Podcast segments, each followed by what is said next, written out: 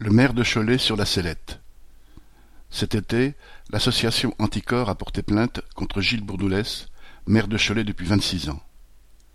Elle lui reproche d'avoir offert un marché public à une entreprise choletaise sans respecter les normes des appels d'offres et surtout d'avoir versé aux élus des indemnités très supérieures aux règles en la matière. Le 18 août, des perquisitions ont été menées à la mairie de Cholet et depuis cette date, la ville n'est plus gérée par le conseil municipal. Face aux accusations de corruption, Bourdoulès se dit bien sûr blanc comme neige.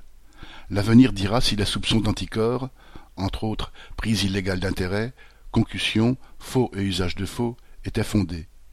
Mais si les enquêtes en cours devaient aboutir à la condamnation du maire, cela ne changerait pas grand-chose à sa réputation du côté des travailleurs conscients.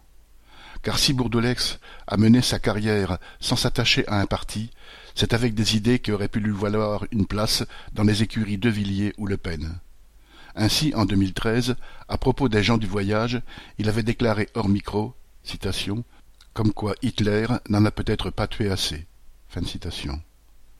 Des propos qui suffisent à juger ce maire pour qui défense de l'ordre établi et démagogie réactionnaire sont inséparables. Correspondant Hello.